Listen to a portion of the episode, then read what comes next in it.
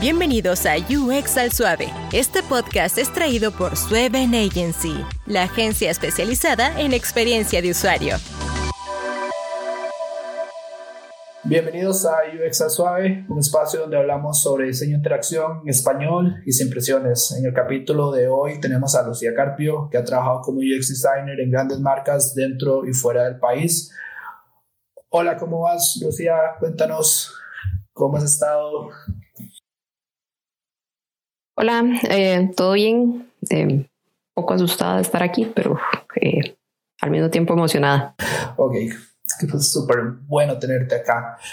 Eh, pasar, bueno, pasemos a quién es Lucía, qué ha hecho, qué experiencia tiene, cuántos años ha sido UX designer, bueno, diseñadora de experiencia de usuario, digámoslo en español mejor. Este, a ver, cuéntanos más de vos y, y de cuál ha sido tu camino. Ok, y, bueno, em, se podría decir que yo empecé desde, pequeña eh, con el interés hacia el diseño porque soy la menor eh, de mis hermanos. Este, mi hermano me lleva cinco años y mi hermana me lleva ocho. Eh, y los dos son súper, súper, súper creativos. y por la diferencia de edad, y ya ellos tenían como más experiencia, más conocimientos y ahí poco a poco me fueron influenciando. Entonces, muchos de los juegos que hacíamos de, cuando yo estaba carajilla era, eran relacionados como a diseño, de cierta forma, digamos. Mi hermanillo tenía una historieta, entonces eh, de todos los dibujos, todos los personajes y todo, él los desarrollaba y yo a veces le metía ahí este, le ayudaba un toquecillo a, pintarlos o lo que fuera, ¿verdad? Em, y por otro lado, y también mi hermana ya estaba en el cole, entonces tenía tizas pastel y yo las amaba. Este, em, y yo estaba como en el kinder este, y mi hermana me enseñaba cómo mezclar los colores para hacer más colores y el orden cromático de los colores. Entonces, este, todo eso al final tuvo peso. Em, y, y, bueno, también, bueno, en la familia hay, varios diseñadores, este, mi abuelo era súper ingenioso, entonces todo eso, yo siempre he dicho que al final, este, cómo vive uno la niñez, lo, lo influencia y lo marca un toque, ¿verdad? allá a la vida adulta. Eh, yo decidí que quería estudiar diseño gráfico cuando yo tenía 15 años o menos, 14 tal vez, este, porque mi hermano en un cole técnico en Cartago y de, él sacó la especialidad de diseño gráfico. Yo veía las tareas, los proyectos y todo lo que mi hermano hacía, ¿verdad? Y me llamaba mucho la atención y yo decía, qué chiva, yo quiero hacer eso. Entonces, este, eh, me propuse, digamos, terminar noveno en el colegio que estaba para después en décimo ya pasarme al, al cole técnico. Eh, y de camino yo dije, podría ser diseño, podría ser mecánica automotriz, porque los carros siempre me han gustado mucho. Y al final terminé en impresión que no es ninguna de los dos, pero impresión sí es de, de artes gráficas, todos los procesos eh, de, de, impresión, todas las técnicas, este, todos los acabados.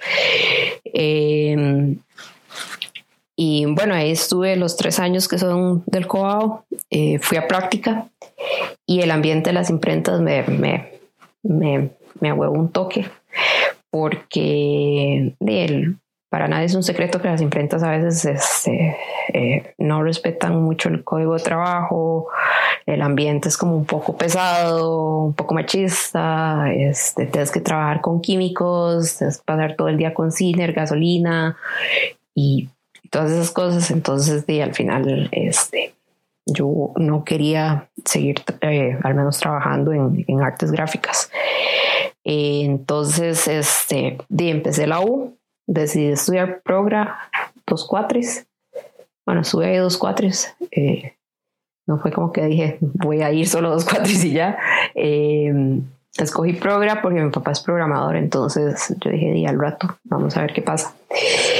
Eh, vamos a ver qué pasa, es que yo era, este, un desastre como estudiante. O sea, eh, yo creo que todos alguna vez en la U tuvimos algún compañero que uno decía, ¿qué está haciendo esta persona aquí, verdad? Porque eh, siempre estaba como en otras o, ¿verdad? Este, legítimo. Yo era esa persona en, en Progress, o sea, yo entregaba los, los, las tareas de programación, las entregaba escritas a mano en, el cuaderno, arrancaba la hoja y se la entregaba al profesor, mientras este, mis compañeros entregaban sus disquetes con sus nombres y corriendo todo el, todo el algoritmo que había hecho, este, yo llegaba con la hojilla ahí, escrita a mano. Y además pasaba mucho tiempo dibujando, entonces yo dije, no, este, la verdad es que mejor buscar una carrera más afín y ahí fue cuando decidí regresar a gráficas y estudiar diseño. Entonces entré a estudiar diseño publicitario. Em, me gradué y empecé a trabajar en una agencia de publicidad llegué y yo tenía como muchas ganas de hacer páginas web y de esas cosas, ¿verdad? Y me dijeron como, eh, no, en este momento este, los clientes no invierten en eso porque es muy caro. Si hacemos mucho publicidad de punto de venta y retail, entonces este, de ahí fue cuando empecé a diseñar eh, para print. Eventualmente como tenía bueno, para impresos, perdón por mi spanglish.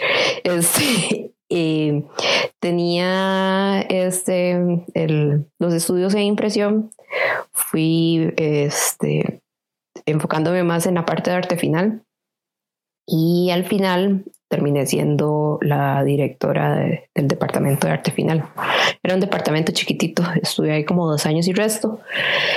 Eh, empecé a buscar opciones para ver qué, qué, otros caminos de diseño podía explorar. Eh, pensé en tatuar. De hecho, me compré la máquina de tatuar y todo. Eh, estuve practicando. Sin embargo, no soy muy fan de la gente. o sea, después me puse a analizar y si quieren un tatuaje muy cerca de la axila y la persona no se baña, ¿qué pasa, verdad? Entonces ahí fue cuando yo mm, creo que los tatuajes sería complicado decir usted sí, usted no, ¿verdad? Eh, y por otro lado, este, estaba como la espinilla de diseño web, ¿verdad? Y conocí una gente que, mm, que hacía aplicaciones móviles y ocupaban un diseñador ahí este, que les ayudara a recortar piezas, nada más. Entonces yo empecé recortando las piezas y ahí después fui aprendiendo poco a poco este, la parte de UI, las, interfaces gráficas. Y ya después, obviamente, empecé a explorar más y explorar más hasta que me di cuenta que, era, que hay todo un universo de experiencia de usuario. Entonces ahí fue como terminé en eso. No sé qué más había que contestar, se me olvidó, sorry. Eh, no, es curioso porque todos hemos empezado como por un, un, sector de diseño puro y duro. Yo inicié como diseñador publicitario, de hecho, pero yo de hecho no tenía eh, como, como la, como por así decirlo, la habilidad natural para el diseño. Digamos, a mí me gustó diseño publicitario y yo dije, mira, quiero estudiar esto y, y pero, y boom, ¿verdad? Eso fue. Eh, después yo descubrí el, el diseño de experiencia de usuario y empecé a estudiar hace como seis años y, y fue así como, uy, mira, esto existe y yo no sabía que existía. sí. Porque en Costa Rica no existía. De hecho, bueno, cuando yo, yo em, yo trabajaba en la agencia de publicidad, ¿verdad? Y los viernes de la noche a veces íbamos a, un barcillo que estaba por ahí, por la agencia. Y yo me puse a hablar con una gente. Entonces, que esa gente resulta ser mi pareja. este, eh, la típica pregunta y sí, mira, ¿y vos a qué te dedicas, verdad? Y entonces, eh, él me dice, eh, yo desarrollo de aplicaciones móviles y, y yo por dentro así como, yo por fuera, yo como, ajá, qué chiva. Y por dentro fue como, wow, eso aquí lo hacen, porque yo no sabía, o sea, yo decía, eso este, jamás en Costa Rica va a pasar. Aquí lo más, lo más es como este, los menús estos de pantalla táctil de los restaurantes para meter la orden. A lo mucho, o sea, pero aplicaciones móviles así, este, yo decía jamás. Y ya después descubrí que sí, o sea, que de hecho hay un gran nicho aquí en, en el país. De hecho, viene por las nacionales que empezaron con esto de desarrollar, ¿verdad? En, en, aquí desde Costa Rica por un tema de costos. ¿Qué tan difícil para un arte finalista es convertirse en diseñador de experiencia de usuario? En tu experiencia. Mm, creo que eh, si bien hay Obviamente son cosas totalmente diferentes porque por un lado estás pensando en CMYK, pantones, resolución, ganancia de punto y un montón de cosas. Este, del otro lado, más bien nada de eso aplica, o sea, trabajas en RGB, este, la resolución es otra, eh, los tamaños son otros y todas esas cosas son como variables. Sin embargo, en arte final uno tiene que pensar en el medio final, ¿verdad? Este, si va a periódicos, si va a revistas, si va para una tercera bus. Este, del lado de experiencia de usuario, entonces uno tiene que pensar a cuál usuario va dirigido, o sea, si, si es una ama de casa, si es un empresario ahí de finanzas, este, o una aplicación educativa para chiquitos o un juego. Entonces, este, todo eso, digamos, como ese proceso medio se parece un poco. Eh, sin embargo, este, al fin y al cabo, al principio uno puede asustarse un toque y decir, wow, eso es totalmente fuera de lo que yo hago, está fuera de mi zona de confort. Sin embargo, este, si uno comienza a explorar, se da cuenta que al menos, digamos, la primera parte, lo que es diseño de, interfaces, eh, es, es, diseño gráfico. Este, Nada más que hay otras reglas y uno las puede aprender, o sea, no, no es como que tengas que ahí este, desbaratarte.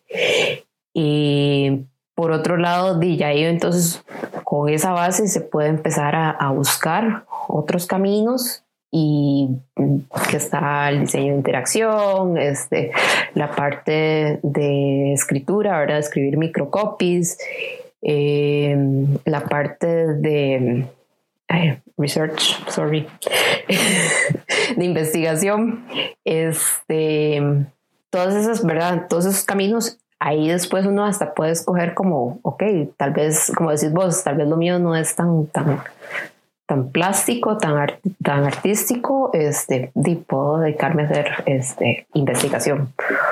O digamos como mi hermano, que es el la redacción se le da así como full. Yo siempre he pensado que sería perfecto eh, UX writer o escritor de, de, de la parte de, de, experiencia de usuario.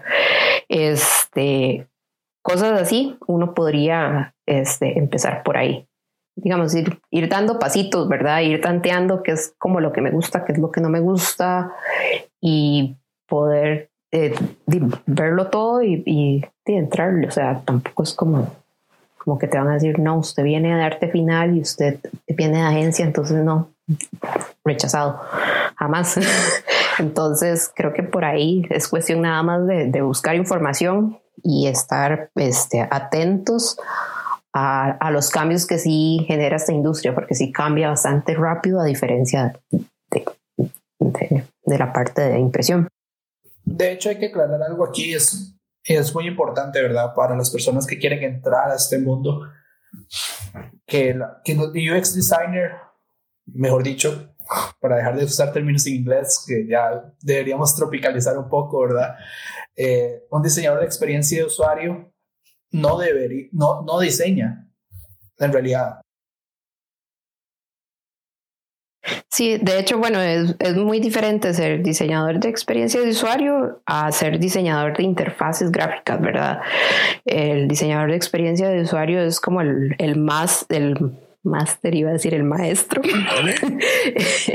el que amarra toda la información y la va, y va construyendo poco a poco todo el, todo el, el conjunto del usuario, o sea, toda la experiencia desde antes incluso de, que agarro un teléfono, no sé, para pedir comida express o lo que sea, este, todas esas variables uno las tiene que considerar como este, diseñador de experiencia de usuario.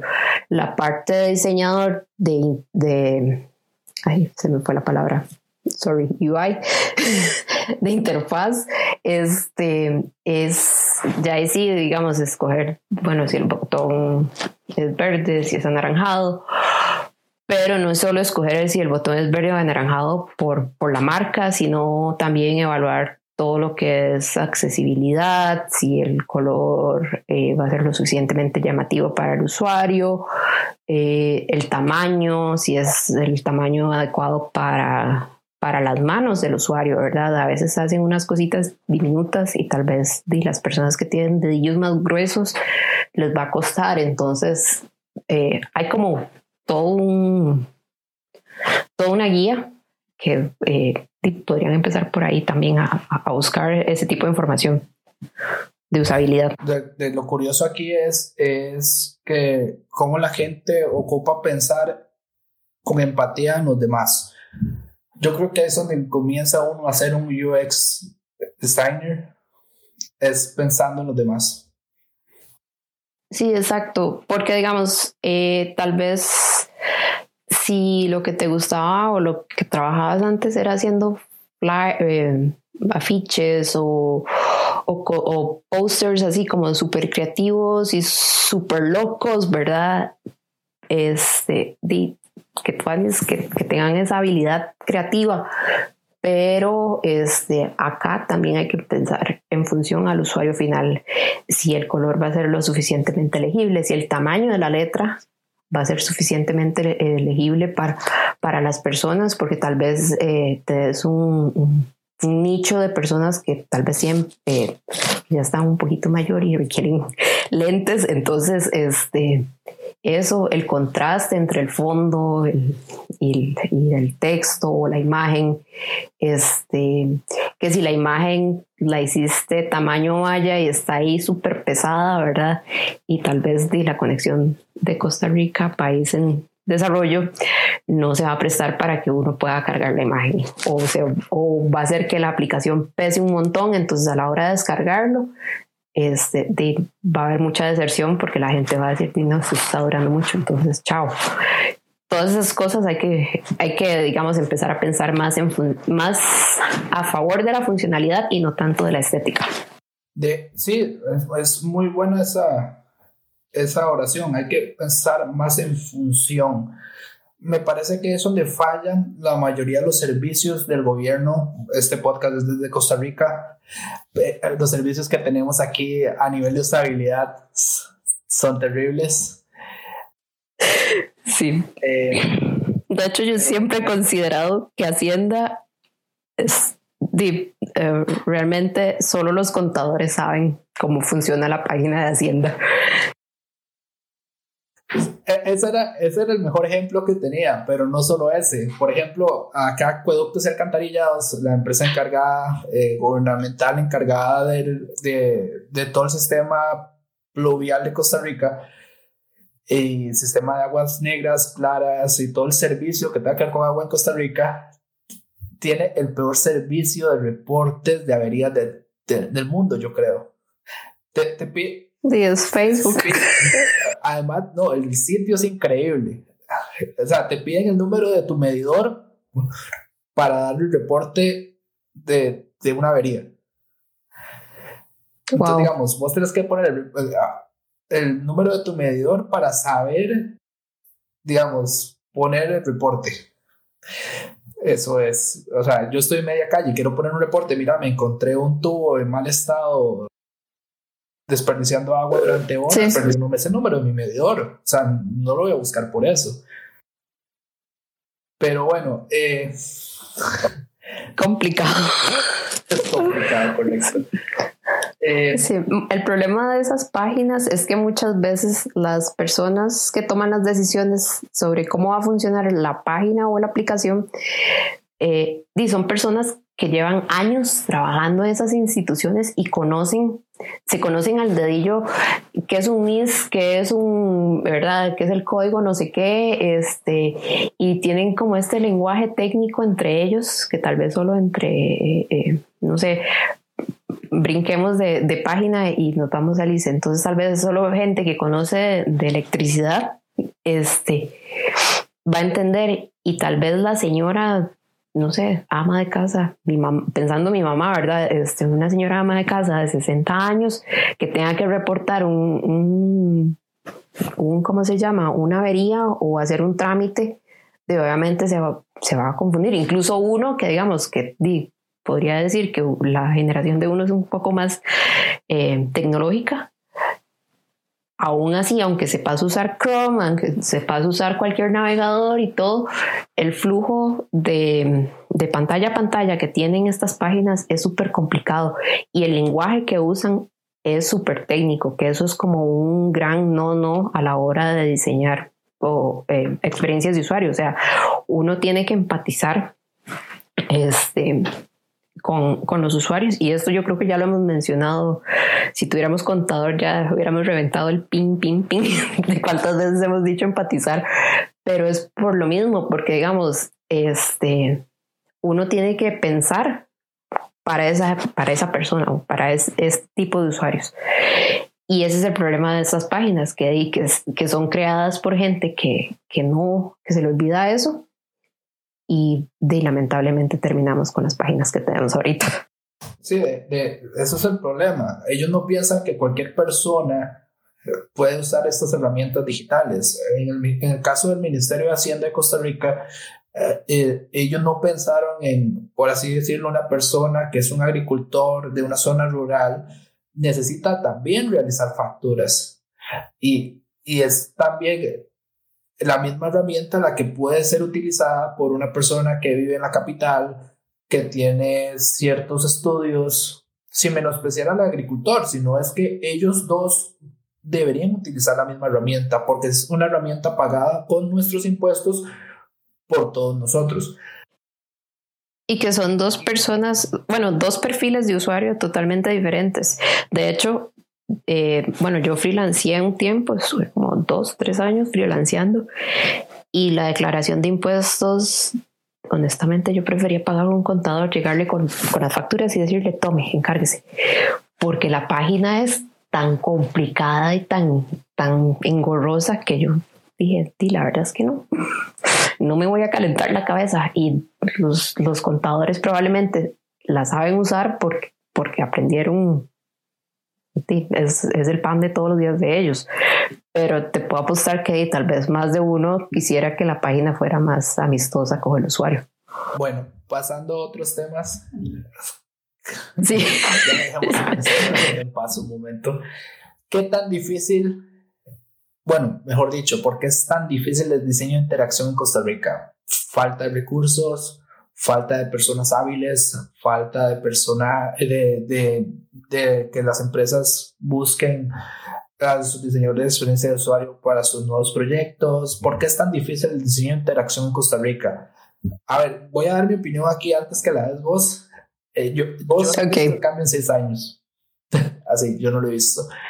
Eh, digamos, yo he visto que las empresas que son medianas y multinacionales siguen contratando el rol de UX designer, pero ahora le llaman UX UI designer, entonces se ahorran el costo de tener dos personas, entonces buscan un, un diseñador, por así decirlo, de producto digital. Está bien, yo no estoy en contra de eso, pero digamos, yo siento que eso buscan. Ese, ese, como decís, que, que buscan el rol de UX UI, eh, sin embargo, muchas de esas empresas lo que terminan contratando y lo que, lo que están buscando, o sea, no es, no es, no es culpa del contratado, sino de que ellos están buscando, es este, un UI. Entonces fue nada más que a la hora de hacer el anuncio que publicaron en Facebook pusieron UX UI, pero el, el, al final lo que tienen es un diseñador de interfaces. Y Di, honestamente, yo, yo considero que el problema acá es un problema de cultura. Eh, no se le ha dado la importancia eh, o el valor no se, han, no se han dado cuenta el valor que tiene un diseñador de, experiencia de usuario, sin ánimos de, ¿verdad?, de echarse la palmadita a uno en la espalda. Es porque este, realmente aquí podemos hablar horas de horas sobre las páginas gubernamentales y los problemas de usabilidad que tienen. Este, y es básicamente eso, o sea, el valor agregado que le vas a dar a, tu página, a tu aplicación, eh, realmente haciendo un proceso de experiencia de usuario como tiene que ser, este, le va a dar un, buen valor a, a, estos productos. Sin embargo, de negocio siempre va a ser como recortemos costos, este, ah, ok, el diseñador de experiencia de usuario. Entonces ahí el diseñador le suena a dibujitos, este, cortamos ese presupuesto. Y por otro lado, no falta el que dice, yo puedo hacerlo, ¿verdad? Este, porque cualquiera puede tener Photoshop y, hago el chiste del Photoshop, aunque no se use, pero este, de eso es lo que pasa, o sea, como que se menosprecia un poco la, la, el puesto o el, o el rol.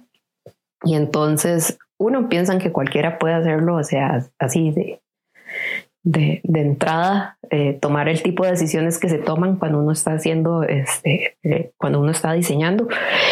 Y lo otro es eso, que, que que lamentablemente, este, como decís, eh, a veces buscan este, un diseñador eh, que haga de todo. Sin embargo, este, lo buscan más sin saber, sino nada más porque tal vez dijeron, mira, si fulanito lo está usando, entonces nosotros tal vez deberíamos usarlo. Pero no falta, digamos, como crear esa cultura del lado del cliente y creo que, que los que tenemos ya ratillo estar acá y cualquiera que la oye es Steve Jobs. Este, no, este, los que ya tenemos, yo también tengo como seis años de estar en esto, entonces, este, o más, no recuerdo, yo empecé en el 2013. Em, empezar a, hacer cultura y empezar a educar a los clientes, o sea, eh, si el cliente llega y te dice, yo lo que quiero es ver los, los, los, los diseños de la interfaz, decirle como un momentito, este, espérese, que primero hay que hacer este proceso y este otro y empezar, porque sí, a veces este, es, es, como que ellos nada más están pensando en el producto final y es como quiero, quiero, quiero, quiero, quiero ver la aplicación, quiero ver la aplicación, pero se les olvida que hay que hacer como, no se les olvida, sino que desconocen ellos que hay que hacer todo el análisis previo a, a, a tener algo gráfico y tangible. Bueno, tangible digitalmente. tangible digitalmente, pero también... Eh, esto viene también de que yo, yo fue muy, hace como dos años que yo me di cuenta que diseño de producto también es una rama que el diseño de interacción toca mucho, ¿verdad? Eh, no necesariamente el diseño de interacción, y esto hay que, que, dejarlo muy claro, no aplica solo a servicios digitales ni productos digitales, ¿verdad? Aplica a todo lo que sea usado por un usuario. De hecho, tengo un ejemplo así. Eh, trabajé muchos, muchos años en el outlet, en el outlet mall, y sufría porque en el parqueo eh, de los que trabajábamos ahí, los que, tenían, los que iban a oficinas ahí, eh, nos daban tarjeta para el parqueo. Pero el parqueo también es público, entonces cualquiera puede llegar y, y parquear ahí. La caja está, no está en la aguja de salida, sino que hay que ir a pagar a, pie, hay que bajarse del carro, estar fuera del carro y pagar. Pero la caja tampoco está ubicada en una zona, digamos, como en los ascensores, que es donde la gente se esté bajando y se acuerda de que tiene que pagar el, el parqueo. Entonces, ¿qué pasaba? Mucha gente llegaba, se montaba en el carro y cuando llegaba la aguja se acordaba que tenía que pagar. Entonces, apagaban el carro, quedaban bloqueando la entrada y se iban a donde estaba la caja para pagar y era aquella fila.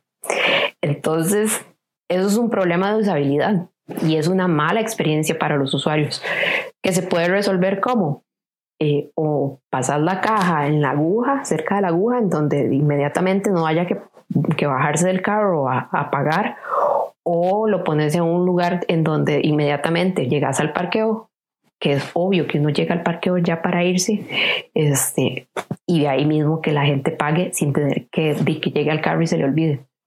Entonces, ese es como mi ejemplo así de, de máxima pésima usabilidad a nivel no digital. Y es un buen ejemplo, de hecho. Pues, de hecho, y le pasa a un montón de centros comerciales, bueno, acá en Costa Rica les pasa, de que no piensan de que cómo las personas pueden pagar, ¿verdad? Por así decirlo. Sí. Por así decirlo. Sí, ahí trataron de disminuirlo con, con esta cosa del compás, pero igual hay muchos usuarios, no todos los usuarios van a usar eso, entonces eh, igual seguía no ahí. Todos, no, todos son clientes de ese Además, ese es el problema. Sí, pues, digamos, si Compass fuera abierto, Compass es un sistema, para explicarlo. Compass, ¿cierto? Compass es un servicio eh, que se pega al parabrisas, es un aparato que se pega al parabrisas y ese servicio lo que hace es que, digamos, acá en Costa Rica hay peajes que uno pasa, ¿verdad? Y le descargan mediante ese aparato eh, cada vez que pasa de una tarjeta de crédito, débito o de una Cuenta. uh, cuenta corriente. sí está ligado. Compass, Compass, correcto.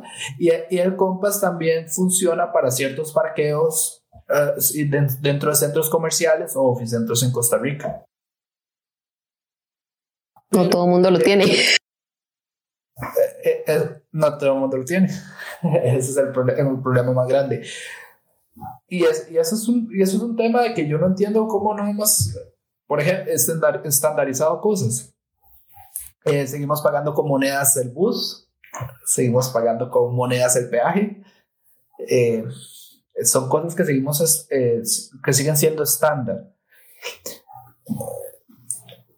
Entonces, en Costa Rica es difícil, bueno, podríamos decir que casi en Latinoamérica, ex- quitando tres, cuatro países, Sí, y sí, eso también se viene arrastrando desde diseño gráfico para impresión, porque dice, ah, o sea, uno lo ve ahí en los grupos de, de Facebook, la gente quejándose eh, de que eh, los clientes quieren pagar muy poquito o que la típica, ¿verdad? Aunque a veces es como el chiste o el meme de que este, mi sobrino me cobra tanto porque sabe usar Photoshop, Eh, pero hay, hay otros factores, eh, no solo el saber usar el software, eh, sino que hay un montón de, de factores que, que van a influenciar en el producto final. Y eso, lamentablemente, la mayoría de empresas o lo ignora o lo desconoce. Entonces, creo que ahí hay que ir educando poquito a poco para que la cosa cambie.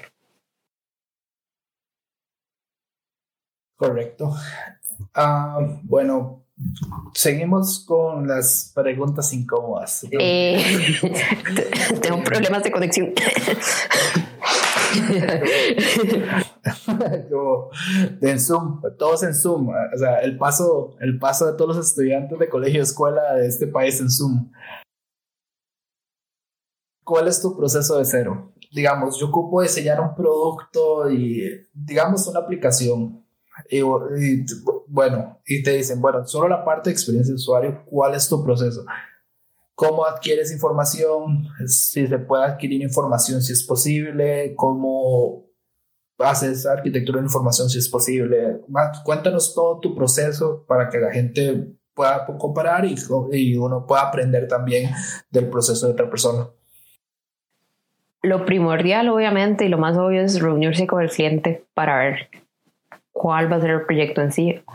Este, ahí uno tiene que preguntar de todo, hasta cómo se llama la mamá, la abuelita. Y no, uno tiene que preguntarle de todo porque de ahí va a salir el plan. Porque no todos los clientes son iguales, ¿verdad? Eh, esto que decía de que no hay cultura, tal vez topaste con suerte y el cliente ya, ya te dio una experiencia previa, entonces ya sabe que es un wireframe, no sé cómo traducir estos, perdón. Este, eh, no se llama así, en español e inglés no hay traducción. Okay. Yo, este, para los que no están familiarizados con el término, es como un, un, un boceto de la aplicación, ¿verdad?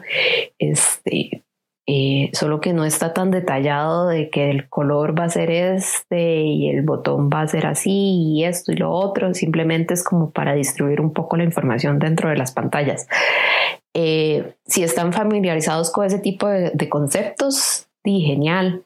Si no, di toca realmente desde cero empezar a educar al cliente, explicarle qué es eso, eh, preguntarle si ya hay estudios hechos, eh, investigaciones sobre los usuarios, eh, si la aplicación es un remozamiento, ¿verdad? Porque tal vez fue, fueron, la hicieron, no se tocó en 10 años y ahora toca de actualizarla. O quieren dar un giro ahí, abrir un poco más el este, el mercado, entonces quieren no solo dirigirse a ciertos segmentos, sino que quieren, no sé, incluir a, a, los chiquitos. Digamos, Zoom antes no estaba este, pensado para niños, era más que todo una herramienta de oficina. Y ahora y con esto se, eh, hubo que, que, hacer ese cambio. Eh, todo ese tipo de cosas uno tiene que preguntarlas, analizarlas y en base a, digamos, el tipo de proyecto, entonces uno puede dar ahí como una solución. Eh, siempre digo, obviamente va a tocar investigar, porque por más información que tenga el cliente ya lista y uno la revisa, pero tal vez surjan dudas o quiera revisar algo más, entonces a veces es conveniente hacer otra encuesta, hacer otra, otra investigación. Eh, ya digamos definido el proyecto al 100%, que el cliente dice esto es lo que yo quiero y con este método de trabajo vamos a, trabajar, a trabajar, valga la redundancia, qué horror. Este, eh, ya sea, no sé, tipo cascada, tipo agile, eh, usted nada más está contratado para la parte de diseño y va a estar este, aislado de la parte de desarrollo, lo cual encuentro terrible, pero es a veces común. Este, y ese tipo de cosas. Eh, con eso entonces, obviamente, yo levanto un resumen y comienzo a ver los requisitos que tiene negocio, o sea, el cliente. Eh, si ya tenemos estudios sobre los usuarios, las necesidades de los usuarios, ¿verdad? Porque muchas veces las necesidades de los usuarios no van a ser las mismas que te está pidiendo el cliente. Entonces hay que decirle, en reunirse y decirle como, hey, tenemos estos hallazgos, ¿verdad? De las encuestas, de las entrevistas, eh, si tienen Google Analytics, porque es algo que ya, ya existe o lo que sea, uno le dice como, hey, encontramos esto y, hay que ver de qué forma lo podemos hacer eh, que calce con lo que ustedes nos están pidiendo, porque eh, nada hacemos entregándoles a ustedes una aplicación o una página web con lo que ustedes nos están pidiendo, pero al final el usuario quiere otra cosa. Entonces, de hecho, como historia particular, una vez me tocó un cliente que era este, liguista. Entonces, ¿qué pasa? Eh, él quería hacer todo blanco y negro, eh, rojo y negro, perdón, soy pésima para el fútbol. Este, y tal vez el usuario no se sentía identificado con, con esos colores. Entonces, por ahí también hay que ver mediar, como buscar ese balance. Eh, ya cuando tenemos las necesidades y los problemas planteados, hay que buscar una solución. Entonces, eh, si la solución es una página web o una aplicación, ¿verdad? Eh, listar toda la información que va a tener esa página, que va a tener esa aplicación. Muchas veces los, los, los, los clientes van a querer tener la misión y la visión ahí en primera plana, pero obviamente al usuario la verdad es que no es tan relevante. Entonces, uno comienza a distribuir toda esa, toda esa información, toda esa información uno la comienza a distribuir, a ver, este, por relevancia, eh, también qué se quiere promocionar más, ¿verdad? Obviamente, porque tampoco se puede ir solo por dejar de lado la parte del negocio. Este, em, con eso, yo normalmente trabajo la arquitectura de la información. Y yo soy muy vieja escuela y me encanta trabajar en papel, entonces normalmente lleno una pared de post-its y comienzo a moverlos para aquí, para allá. Este, y, y ya después, cuando tengo algo eh, ya conciso, lo paso a, Miro o, a veces que estoy en el iPad, trae una aplicación ahí que se llama Post-it, entonces eh, no, uso eso. O incluso en el mismo sketch, entonces ahí voy montando las cosas. Eh, ya con esto, entonces uno tiene como algo más sólido y yo empezaría a hacer la parte de wireframes. Eh, bueno, obviamente hay que ir, presentarle al cliente. Eh, a veces hay que iterar en, en, lo que se presentó, hacer ajustes, eh, tal vez hacer más investigación porque quedaron ahí ciertas dudas y ya una vez que, que esa parte está aprobada, por así decirlo. Entonces, sí, brincamos a los wireframes, que era, como les decía, hacer los bocetos, pero de una forma muy, muy, muy, muy básica. Es decir, esta caja va a ser este, el footer, esta caja va a ser un botón, esta caja va a ser un banner. Eh, antes me gustaba mucho usar Balsamic, tengo rato de no usarlo. Eh, a veces lo que hago, bueno, otra vez, ¿verdad? Primero papel, porque sí, sí tengo como ese esa necesidad mía de, de, hacer todo en papel. Este, y de ahí le tomo foto y lo medio hago en, en, en, Sketch, que es como lo que he estado usando los últimos años. Eh, hay como unos stenciles que venden de UI Stencil, no me están pagando la mención, pero son bastante prácticos en realidad. Este, venden como los stickies ya en forma de iPhone, de Android y de buscador. Entonces, este, de navegador, perdón. Eh, y tienen como unos stenciles de metal. Entonces, uno, si les gusta trabajar igual que yo a papel, este, es como una buena opción. Eh, y si no, de, a mano alzada, o sea, tampoco es como que tengan que invertir en eso y sin eso no van a poder diseñar, o sea, tampoco. Eh, de hay que presentarlo, ¿verdad? Eh, sería ideal empezar a reunirse con los desarrolladores. Esto sí es muy importante, o sea, yo sí encuentro muy, muy, muy importante trabajar mano a mano con los desarrolladores y no en silos, porque hay mucha información que se tiene que compartir. O sea, eh, si yo digo que, no sé, que la aplicación va a, tener, eh, va a mostrar el tipo de cambio, este, de los, los programadores van a tener que hacer servicios, ver si, si, si tienen los accesos, no sé, para consultar al, al, Banco Central, que es el que define eh, los montos. si tienen los accesos para eso, o si tienen que construirlos, si tienen que pedirlos. y mientras di, uno va diseñando este, cómo se vería ese tipo de cambio, ellos pueden ir este, trabajando en esa otra parte. Eh, entonces, por ahí ya es, eh, digamos, a, esas alturas del proceso, para mí ya es, sería más que eh, presenta, ¿verdad? Eh, se le explica al cliente que es un wireframe. Normalmente, casi que el 95% de las veces me ha tocado explicarle. Yo siempre uso la analogía de la casa de que este, esto es un proceso como construir una casa, entonces estos son los planos de la casa y más adelante cuando ya estemos más avanzados y, y me diga que sí, esta pared va a ir aquí, este, podemos escoger el color de la pared, pero ahorita es nada más decidir dónde va. Entonces siempre les pongo como ese ejemplo porque siento que es como bastante fácil de entender sin tener que entrar en mucho tecnicismo. después de ahí, de eh, crear el sistema de diseño o, un sistema de diseño bastante básico, ahí como, eh, bueno, la parte del concepto, perdón, me brinqué. este, crear el concepto, digamos, un par de conceptos ahí para presentarle al cliente, dos, tres pantallas, ahí como un, eh, un estilillo, ¿verdad? Y que el cliente diga, sí, me gusta más la, la A o la B, o hagamos la A con la B. Entonces, este, ya cuando se tiene eso, entonces sí se hace como todo el, sistema de diseño, que es definir, es como un libro de marca, se podría decir, un libro de marca de, la aplicación, que, que, si el que todos los botones van a ser azules o todos los botones van a ser rojos. Eh, y no que digamos que en esta pantalla el botón va a ser azul y en la otra va a ser rojo porque este es el mes de la patria, entonces vamos a hacer eso.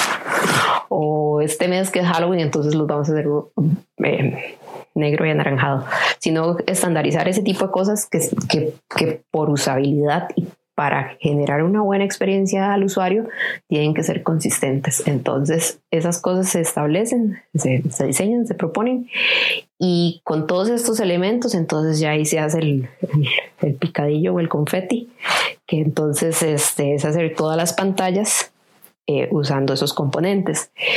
Eh, yo sí soy muy fan de, bueno, no fan, pero sí, bueno, no sé si fan sea la palabra, pero al menos yo trato de que las, los, los mockups o los bocetos que propongo sean este, no el happy path o el camino feliz, que normalmente se, se habla de eso, ¿verdad? Con datos súper perfectos que van a calzar perfectamente y a la hora de la hora se hace, se desarrolla, pero por decir algo, en el nombre de usuario usé José Pérez, ¿verdad? Súper corto los nombres. Pero el usuario final, el real, va a llamarse como José Luis de la Trinidad Hidalgo, no sé, ¿verdad? Aquel nombre larguísimo de novela. Entonces, si hay... Perdón. Pero sí, o sea, es, es, es, es, también pensar en eso, o sea, eh, pensar en, en el escenario no feliz y, y decir, ok, puede que se presente este error, ¿dónde vamos a poner el mensaje de error? Y tal vez empaquetaron todo tan perfecto que un banner de error o no sé, el rojo que están usando para los errores sea este, todo disruptivo. Entonces, por ahí me parece que eso es como, como mi proceso, o sea, eh, hacer todo esto, pensar siempre en no solo en el, camino feliz y obviamente cuando ya está eh, listo y aprobado, eh, se pueden hacer, bueno, hay que hacer los, los prototipos también, este, porque muchas veces tal vez no queda claro cuál va a ser la interacción entre pantalla y pantalla o cómo funciona un control de alguna pantalla. Entonces, eh, lo ideal es hacer como algo ahí medio interactivo, se puede usar como InVision. Bueno, sí, normalmente yo uso InVision, eh, en donde el usuario sí, el, cliente, perdón, va a hacer clic en el botón y entonces eh, se le va a mostrar cuál es la, la reacción al tocar ese botón. Eh, entonces va a ser un poco más fácil de comprender para ellos, porque tal vez eh, si entre Francisco y yo comenzamos a hablar y tirar ideas y decimos, sí, el botón va a reaccionar esto y con otro y que no sé qué, por ser los dos diseñadores, vamos a entender muy bien eso.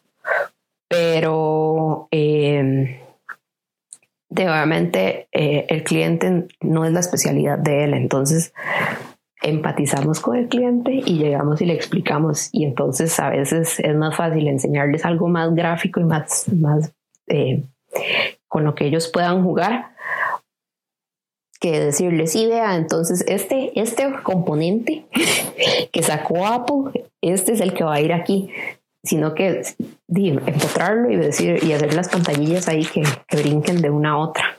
Eso, eso ayuda un montón. Sí, de, de hecho, es un buen proceso el tuyo. Yo, yo, sigo usando papel y lápiz. Sí, es, como, no sé, ayuda un montón. Sí he visto, digamos, eh, he trabajado con gente más joven que yo. Bueno, vos sos más joven que yo, yo creo. No, sí, sí, sí. Este, pero sí he visto que sí son como más digitales. Entonces, este, bien por ellos porque no están matando árboles. pero este, yo sí necesito ahí este, hacer el derroche de post-its en, en la pared. Yo para reducir un poco el gasto me compré un Note, un Galaxy Note, para al menos tener un lápiz ahí cerca y estar ahí haciendo wireframes rápidos o cosas por, por el estilo para no gastar tanto papel. Pero igual sigo gastando cantidades exorbitantes de papel. Bueno, cuéntanos, pues, para ir finalizando, ¿cuál ha sido tu peor error? Que vos digas, bueno, yo ahora con mi experiencia y con lo que yo sé, yo lo hubiera hecho de mejor manera. O mira, es que esto afectó tanto estos usuarios de esta empresa porque mira, puse un botón mal y, bueno, y ah, se fue así, ya no, no hay nada que hacer, ¿verdad? ¿Cuál, ha sido tu peor error y por qué? Mm, yo diría que mi error y he pecado, o sea, y a la fecha yo digo rayos, porque lo hice, es haberme quedado callada. O sea, eh, tal vez a veces uno cuando está empezando uno dice, mm, no sé, no sé si decirlo o no, ¿verdad? Porque uno está como con esa nervia, ¿verdad? Este, pero yo creo, o sea, este, el, el, mayor error que yo he cometido es ese, quedarme callada y dejar que otros tal vez tomen la decisión que debió haber tomado el diseñador de experiencias, porque es muy común, como te decía, en, en reuniones que los clientes digan, ah, sí, esto tiene que ser así, así, así, porque este, porque, no sé, o sea, el tipo de cambio tiene que estar, este, tiene que pedir un login. Y uno así como, es como pedirle un paso más al usuario, pero tal vez uno por ingenuo, no sé, tímido o lo que sea, eh, yo me he quedado callada y, y, es peor, ¿verdad? O peor, o típica, y esa, esa sí es como que yo digo, ¿por qué me quedé callada? Es porque tal vez a veces los programadores están muy llenos de buenas intenciones y proponen hacer algo y yo no. Por dentro yo estoy así como no, ¿verdad? Eso no, es un gran no. Pero ellos, ¿verdad? Hacen como la propuesta con toda la, la, la ilusión del mundo, ¿verdad? Y, y, tal vez yo me quedé callada algunas veces y, y el resultado fue como fua, fua, fua, ¿verdad? Entonces, por ahí, este, creo que mi error es ese, en, este, haber, haber callado. Y creo que por eso ahora, este, en las reuniones, este, no me callo, más bien a cada rato es como tal cosa, tal cosa, perdón, no me echen, pero sí, este, creo que es por eso, o sea, porque si al principio este, yo me quedaba callada y no decía, no, no refuté ciertas ideas y, las aplicaciones que tuvieron esas ideas ahorita, lamentablemente son pequeños monstruitos. Bueno, eso es, es un buen consejo de, hecho, para mí un diseñador UX no debería ser introspectivo, porque si no, no puede adquirir información de sus usuarios o, digamos, por así decirlo, de las personas que son los que manejan el proyecto también. Mm, sí, yo, yo sí peco de, de callada, este, bueno, con estos ejemplos, ¿verdad? Pero en general, yo soy como muy reservada. Eh, sin embargo, sí soy muy, muy, muy observadora. Entonces, este, eh, todo como que lo voy analizando, el comportamiento de la gente, como, por qué hace esto, tal vez la forma en cómo toman café, en cómo le echan azúcar a la taza, todo ese tipo de comportamientos yo los estoy viendo. Entonces, por ahí también sirve, digamos, como estar eh, observando más de la cuenta. No es que uno sea chepita, es, que es curioso. Este, y sí, o sea, eh, sí siento que, digamos, ahora que estoy trabajando como diseñador de experiencia de usuarios, sí he tenido que hacer ese esfuerzo en tener que, ok, tengo que hablar con la gente, ok, tengo que abrir, abrirme un toque más y hablar. Este, tal vez antes no lo hacía tanto o eh, y en arte final era como productor gráfico, los otros chicos de, arte final y con el proveedor. Pero era como una conversación muy corta y ok, a lo que vinimos. Eh, en UX, perdón, en, experiencia de usuario, sí, sí, como decís, o sea, hay que abrirse un toque más, hay que hablar más y empatizar mucho. Entonces, eh, uno nada más no, no es un robot que uno activa un switch y ya, estoy en modo empático. Cuéntenme sus problemas y díganme qué es lo que necesitan, sino que uno tiene que crear como esa relación con, ya sea con el cliente o con el usuario final, ¿verdad? Y en especial con el usuario final, porque digamos, eh, em, no recuerdo cómo es que dice la frase ni quién fue el que la dijo, pero digamos, el comportamiento del ser humano no es el mismo cuando se da cuenta de que está siendo observado. Entonces, eh, lo mismo pasa con las entrevistas y las encuestas. Digamos, a veces cuesta un montón conseguir que le ayuden a uno con las encuestas. Es como, sí, no, no, no, es que no sé qué, ¿verdad? Y te dan ahí la excusa más, más, más nada que ver, ¿verdad? Este, y cuesta mucho, ¿verdad? Que te digan que sí a veces. Entonces, este, eh, y en el momento en que logras que alguien te, te haga la, eh, que te ayude con la entrevista la encuesta, eh, a veces la gente sí, o sea, sí puede haber eh, gente que diga, sí, esto no me gusta y esto, es, esto debería ser así, ¿sabes? No sé qué, pero sí hay que tratar como de establecer esa empatía y esa empatía solo se logra eh, relacionándose con la persona, o sea, hablando.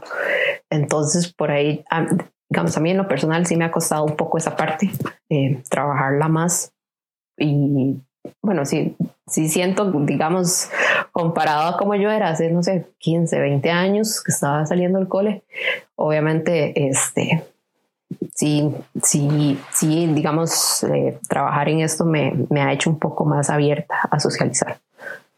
Buenísimo. Más bien, muchísimas gracias. Esta es tu casa. Puedes venir cuando quieras. Muchas gracias. A hablar y conversar. eh, especial de páginas estatales. Sí, deberíamos hacer un especial de páginas estatales. Invitamos a, a Nilo también. Ok.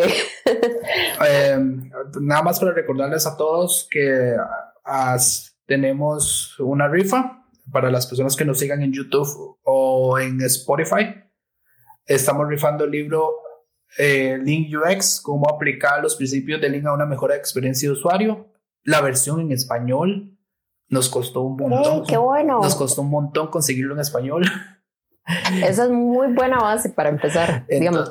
Sí, entonces vamos a estarlo rifando a las personas que nos sigan. Entonces, si lo quieres compartir, Lucy, genial. Este, pero ese, ese libro fue bastante difícil conseguirlo en español. Normalmente es en inglés y entonces eh, queremos que una persona que también no sabemos que es importante el inglés en este negocio, pero que una persona que está iniciando, está iniciando con inglés, está iniciando con querer ser un UX designer, perdón, un, un diseñador de experiencia de usuario, eh, pueda, pueda aprender de cero con, con este libro estando en español, ¿verdad? Es un buen, muy, muy buen libro. O sea, si de verdad están empezando, o sea, si de verdad quieren empezar y saben inglés, es, cualquier lado se consigue. Este, y conseguirlo en español, y no sé dónde lo consiguieron ustedes, la verdad, pero, pero sí. Este. Es, secreto cómo lo conseguimos. no, pero sí, nos costó bastante conseguirlo en español. Lo tradujiste y lo escribiste a mano, es eso, ¿verdad? y lo mandé a una imprenta. Es, no, mentira. Um, pero no, de nuevo, muchísimas gracias. Gracias a ustedes, más bien por la invitación. Y para la próxima vamos a hacer un, un especial de, de páginas del gobierno. Súper, súper. Más bien, muchas gracias por la invitación. Eh, de, espero que, que, la gente que nos escucha algo, algo les sirva, este, algo de todo lo que dije y que se haya entendido, porque a veces no estructuro muy bien las, las ideas a la hora de hablar en público. Pero todo bien.